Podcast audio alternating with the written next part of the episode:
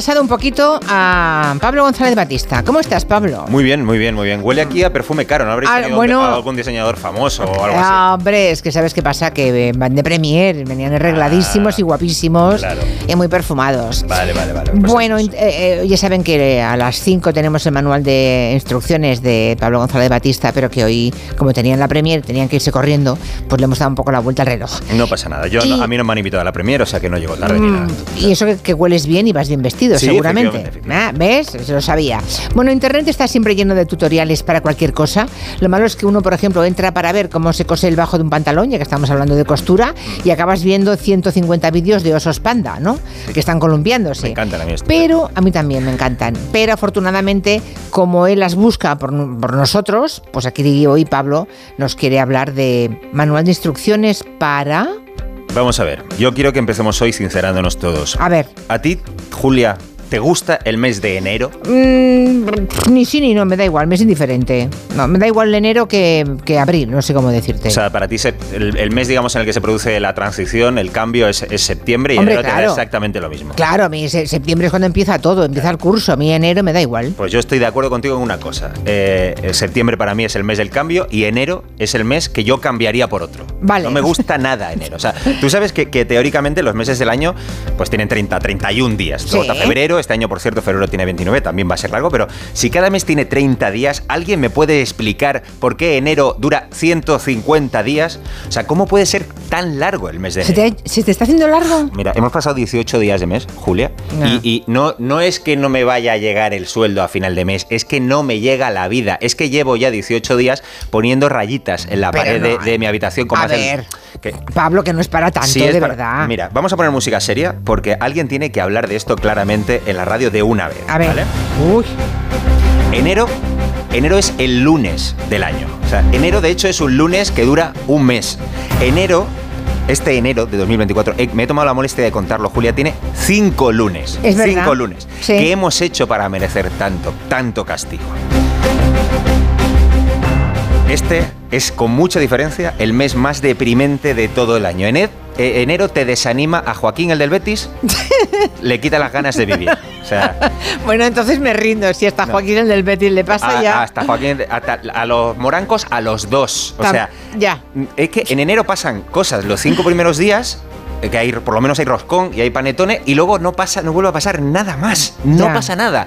Pasa que hace frío, pasa que es lluvioso, pasa que. Además, aquí en Madrid, no sé qué está pasando en Barcelona, pero aquí en Madrid este año está habiendo mucha niebla. El otro día me desperté y digo, ¿qué, qué es esto? ¿Un cuento de Dickens? Bueno, no estás solo, ¿eh? en todo caso, aunque a mí no, no tengo nada en contra del mes de enero, la verdad es que la mayoría de la gente piensa como tú. ¿eh? Hay muchísimos conceptos que inciden en esa dificultad del mes de Claro. enero. Desde el Blue Monday, que ya sabes que es un cuento chino, ¿no? Bueno, es un bulo, un es un- bulaco. Es un, es un cuento que solo sea un día. Ahora hablaremos Sí. de eso. Ahora Está la cuesta de enero, en fin. ¿Por qué crees que tiene eh, tan mala fama? Pues es que, claro, resulta que cuando creíamos que había pasado lo peor, que habíamos conseguido sobrevivir a las navidades, cuando ya no hay mm, queda un 0% de nivel de roscón en sangre, ¿eh? de repente llega de golpe la vuelta al trabajo, los atascos, las facturas de las tarjetas de crédito, la matrícula del gimnasio que no vas a ir, el frío, las- la gripe, Ya, ya, ya, las ya. vacaciones están más lejos que nunca y encima, como acabas de empezar la dieta, ni siquiera te puedes refugiar en el chocolate. O sea, no hay escapatoria. Y luego está la otra parte, como dice esta señora de Melilla. La vida está carísima y aparte también la Navidad es que, que no gastan más de lo que normalmente porque son fechas señaladas Claro. Y la vida cada vez está peor. La vida Ya. cada vez está peor. Claro. O sea, yo sé que, Julia, yo sé que no estoy solo. De hecho, como bien has dicho, la cuesta de enero es uno de los grandes temas de conversación durante este mes, pues en las calles, en las casas, también en los magazines de la tele, en Mm. los programas televisivos. Bueno, mira, fíjate con qué naturalidad hablaban de este tema estos dos presentadores. Continuamos con más esta mañana. Estamos sobreviviendo a la cuesta de enero, mi querida Ana. Y es que, como ya lo habíamos dicho, la cuesta de enero, vaya que cuesta, José Luis. Vaya que cuesta la cuesta José Luis. ¿Tú ves por qué hacen El texto falta es guionistas? bonito, eh, el que- no, no, el Eh. guionista es bueno ese, Hacen ¿eh? falta guionistas en los programas por esto. ¿Cómo cuesta la cuesta, José Luis? De hecho, Julia, tú has hablado de- del, del Blue Monday, que efectivamente es un cuento chino, hemos pasado hace tres días, pero yo no sabía que los anglosajones tienen un concepto muy parecido a nuestra cuesta de enero, pero que es todavía como más, más, más amplio. Bueno, ¿no? de hecho, ellos son los inventores de la tontería del Blue Monday. ¿no? Efectivamente. Esa que ya contamos aquí que era un bulo hace tres días. Hablan de Blue Monday, pero se habla también de una cosa que es el January Blue, O sea, es como, ya no es solo el lunes, es todo el mes, es, es triste. Todo el mes. Un poco podríamos Todo el mes es un lunes. January Blues, incluso hablan de Winter Blues, que ya la bajona de todo el invierno. Y por supuesto, hay artistas americanos que le han dedicado canciones a este concepto, porque el January, eh, el January Blues es así como poético el concepto, ¿no? Entonces tiene canciones que por supuesto todas son buenísimas para hacerte un colacao, revolverlo mirando por la ventana como llueve fuera. A ver. Pues, January blues. January Blues. pero este, este- la canción va como de que tampoco le parece tan malo. Ya, Pero vale, yo no lo soporto, vamos. Bueno, cu- ¿cuál sería la diferencia entre ese January Blues y la cuesta de enero? Pues Si sí, es que no- hay alguna. Sí, nuestra cuesta de enero es más, digamos, más mm, pragmática, o sea, está más centrada en lo económico directamente y el January Blues pues es un concepto un poco más amplio, más emocional, ¿no? Habla de esa tristeza, la falta de motivación, las pocas ganas de vivir. Además, Ya. hay americanos, eh, esto también se ha puesto de moda, que em, para compensar los excesos de las navidades hacen en enero una cosa que llaman Dry January, que es enero seco. Es decir, para compensar lo que han bebido antes, deciden que no van a probar ni una gota de alcohol en todo el mes de enero, lo cual te lo pone todavía más difícil. De hecho, Julia, hay algunos de mis amigos que han, se han propuesto hacer Dry January este año, dicen que no van a beber, eh, a beber durante todo el mes, y yo, como soy un tío solidario, estoy haciendo el esfuerzo de beber por mí y también por ellos. Bueno, también hay de los míos, ¿eh? Mira, estoy leyendo a Cristina que dice exagerado que es Pablo. Dice, todos sabemos que el mes de enero es un mes para empezar a rodar, ¿eh? No, de prueba. No, Luego el año No se en puede empezar a rodar cuesta arriba, no se dice, y luego en realidad el año empieza en febrero. Y luego dice otra oyente que junio o septiembre son mucho peores. Para nada, para nada. O sea, Ya, junio, ya. junio y septiembre comparados con febrero son mis meses favoritos. Vamos. Bueno, el sector alegre como yo, por favor, que no esté pendiente, pero el resto, atención, porque vamos con el manual de instrucciones que va a hacer Pablo para llevar mejor el mes de- lo que queda Lo que del mes queda. de enero. Sí, que parece poco, Venga. pero ya te digo yo que va a ser largo. Vamos a ello, va. Venga, además me los he inventado yo. ¿eh? Esta vez no hay ni coach ni, ni nada, porque claro, me puse a buscar consejos de verdad y eran como este. Consejo número uno. Hay que ser responsables de las decisiones que hayamos tomado. Entonces, el consejo número uno es apretarnos el cinturón. Ay, no. el cinturón, nada, hombre, eso, no. no, lo siento, lo siento, pero no. Así que No. vamos con otros consejos que son míos de mi cosecha pura. Si no te Venga. gusta enero, Primer consejo, va. hi- hiberna. Hiberna. O sea, la naturaleza es increíblemente sabia y ya nos ha enseñado muchas veces que en ocasiones la mejor defensa es esconderte hasta que haya pasado el peligro. Y en enero el peligro se llama enero, ¿vale? El oso, la marmota, algunos murciélagos, los erizos, o sea, Georgie Dan también, por ejemplo. Hay muchas especies animales que cuando llegan estos días, pues directamente dicen, me meto en una cueva, cierro por dentro y a mí que no me vuelvan a molestar ya hasta abril por lo menos. Y luego se despiertan y lo toman pues donde lo habían dejado. Voy a seguir mordiendo este palo que, había, que dejé aquí en la puerta Ya, de la ya, cueva. ya, ya. Bueno, pues entonces, primer consejo. invierno. Espera, espera, y para espera. la mayoría ha llegado el momento de buscar un lugar tranquilo en el que hibernar. En la osera pasarán dos o tres meses sin comer ni beber. O sea que dos por uno te saltas el invierno y te despiertas en primavera como una sílfide. Cumpliendo, cumpliendo tu propósito de bajar de peso. Una siesta de dos o tres meses, esto, Julia, no le hace daño a nadie. A lo mejor Ah. te despiertas con la cara hinchada, pero ya está. Ya, te ya, te ya. lavas y fuera. Vale, pues ya saben, hibernen. Encuentra el hibernen camino como los oso. osos o como, vale. Eso es una Se- cueva, apagas el teléfono, te pones el despertador en abril y listo. Segundo consejo para Vale. superarlo. Si no eres si no si, si no te gusta mucho dormir o tienes insomnio o lo que sea, migra. Llegó el momento de huir, de escapar del frío y de la noche polar. Para las aves migratorias, partir es ahora una cuestión de supervivencia. Eso es. Las, las aves en invierno, como dice este documental, migran en busca de latitudes más cálidas. Los jubilados alemanes migran a Canarias. ¿Por qué no poda- podemos nosotros seguir su ejemplo? O sea, a mí me parece injustísimo que aquí estemos pasando frío y con niebla y, y- y todo, y en el hemisferio sur ahí estén jugando despreocupados con un balón de Nivea en la playa y todo. Yo Ya, entiendo. ya. Yo entiendo, Julia, que no todo el mundo puede permitirse migrar tan fácilmente. Que una, es una mudanza cara. Pero sí que podemos, por ejemplo, encontrar una especie de placebo. Podemos meternos en internet y ponernos a- informativos australianos, por ejemplo. Solo noticias del hemisferio sur. Porque son exactamente las mismas que aquí cuando es verano. Que no salgas en las horas centrales del día, que no Que te- bebas agua. eh, que bebas agua, efectivamente, que no te deshidrates. Así que podemos poner las noticias, son en inglés, pero da igual, yo te digo que son todas las mismas. Transformas el salón así como una especie de oasis veraniego y viajas mentalmente a la playa sin tener que volver a casa con los calzoncillos llenos de arena, que es una cosa incomodísima. Cyclones, and droughts. The El Nino phenomenon is tightening its grip across Australia, with temperatures peaking at 43 Es El degrees típico Eh, informativo de Australia, Australia, ya está. que todos ¿eh? que yo ahora mismo me pongo pues para huir de mi frío invernal Vale. madrileño. Entonces, hibernar, migrar. Tercer consejo, ¿cuál es? Pensar, ¿por qué no pensar como un noruego? O sea, Pensemos que en Noruega el invierno es un estado perpetuo del Sí. alma. O sea, para un noruego esto ahora mismo que estamos viviendo nosotros aquí es, es agosto, más o menos. Es un agosto suave. En Noruega, en el invierno, hay meses en, el que, en los que nieva tanto que la tele no se ve en color, se ve en blanco y blanco, ¿vale?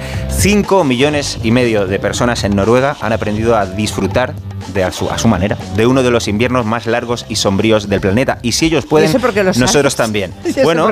No tienen escapatoria, entonces yo, yo conozco, tienen incluso conceptos así como del bienestar, de estar junto al fuego, bebiendo vino caliente, que eso está malísimo, poniéndose calcetines gordos.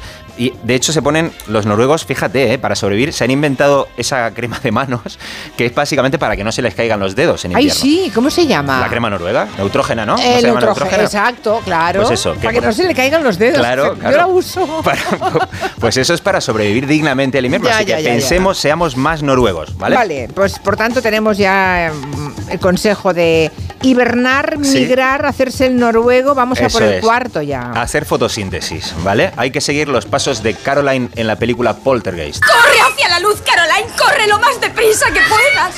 Porque es muy tentador esto de quedarnos en casa cuando hace frío y el día afuera es, es gris y sombrío, pero amigo, la luz es una cosa esencial para vivir una vida sana y no digamos ya para no darte con el meñique del pie en la pata de la cama en la oscuridad.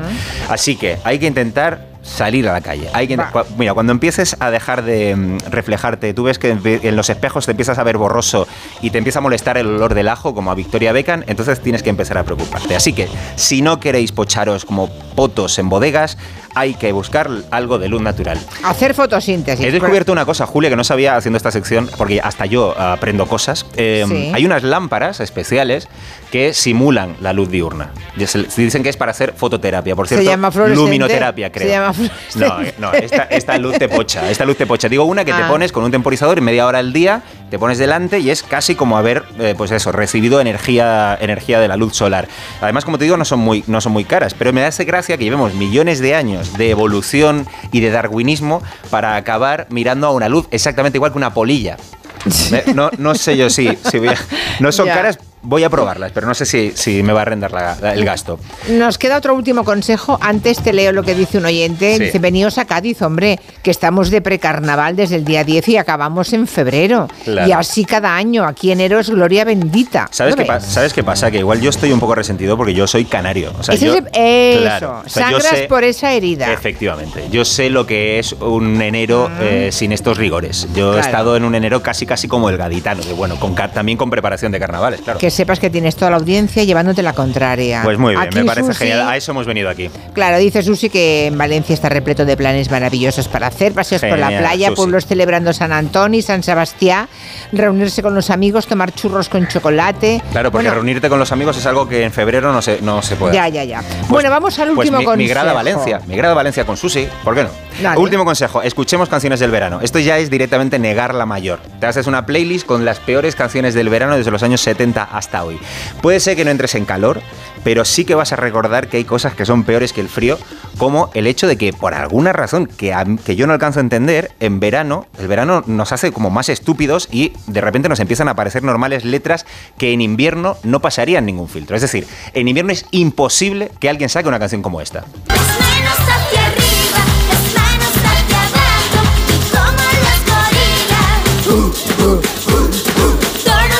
¿Te la sabes? Veo que te la sabes. Sí, es que cuesta mucho recordar esta letra, vale. pero en mi caso. Pero ¿por qué nos pasa esto? ¿Cómo es, po- cómo- cómo- cómo es posible que en verano esto nos parezca normal? Y en invierno parece que es, que es raro escucharlo, ¿no? Sí. Bueno, Julia, que hay luz al final del túnel, que al final está la primavera y si no tenemos Valencia, y que podemos siempre consolarnos que, pensé, que, que no somos los únicos, que esto ocurre en todo el hemisferio norte y que mal de muchos, consuelo de todos, ¿no? ¿No es así el refrán? Eh, O de ah, no, de no era de idiotas, era de tontos, era de tontos, pero bueno, es que vivimos pegados a esos consuelos, que se te diga. Bueno, pues nada, ya hemos tomado nota. Hibernar, migrar, hacerse noruego la fotosíntesis y ponerse canciones de verano. Todo muy fácil. Dichos Si todos, es que- dichos todos así no es seguidos, es más absurdo todavía de lo que parece. lo que yo pensaba. Claro, por cierto, si alguien necesita un manual de instrucciones para algo, que lo pida, ¿no? Ah, que claro, nos deje claro. un mensaje. hago claro. manuales de instrucciones a medida. Es que si no pedís nada, va él a su bola, que no lo veis. y es peligroso. y es Claro, claro. peligroso. Aquí el Batista es peligrosísimo. Prefiero que me pongáis riendas, indudablemente. Venga, que alguien se pida un manual de instrucciones para algo. Hasta la semana que viene, Pablo. Hasta que, la por semana que viene. Dime, dime, dime. Vienes antes, vienes el martes. Ah, voy el martes, esto es. Sí. Sí. Ya creo que, creo que tengo tema y va a ser un poco diferente, ¿eh? El del martes. ¿Ah, sí? Vale. Sí, va a estar basado en un personaje, que yo Ah. creo que es el, el, mm, probablemente el mayor superviviente de la literatura. Entonces Ah. creo que vamos a tomar consejos de este personaje para Ajá. aprender a sobrevivir nosotros, a mirar a la muerte a los ojos. Ajá, vale. Dirán los oyentes. ¿Y por qué el martes? Porque el jueves hacemos el programa ante el público en el Palau Robert. Correcto. Y entonces va a estar Pilar Eire, que está en Barcelona, que vive en Barcelona, y así no movemos de su casa a Pablo, que está muy deprimido y está hibernando. Sí, si queréis os lo explico, no me quieren sacar, no me quieren... es- eh, yo en público soy muy peligroso. Pero si entonces- quedas muy bien. Es verdad, es verdad. Un chico tan guapo, que quedamos muy ¿Sabes, bien. ¿sabes que pero- creo que voy a estar en Barcelona el jueves? A lo mejor me voy a veros, ¿eh? ¿En Por otras cosas, sí, sí, por otros ¿Vas a estar en motivos. Barcelona Puede jueves? ser que sí, puede ser que sí. No puede sí, sí, ser, sí, a- entonces vente, estoy claro. me paso a daros un beso. Venga, Vale. Ala. Venga, abrazo grande. Hasta el Chao, martes, queridos. Adiós. chao, chao. Enseguida tenemos el tiempo de las noticias y luego vamos con el gabinete.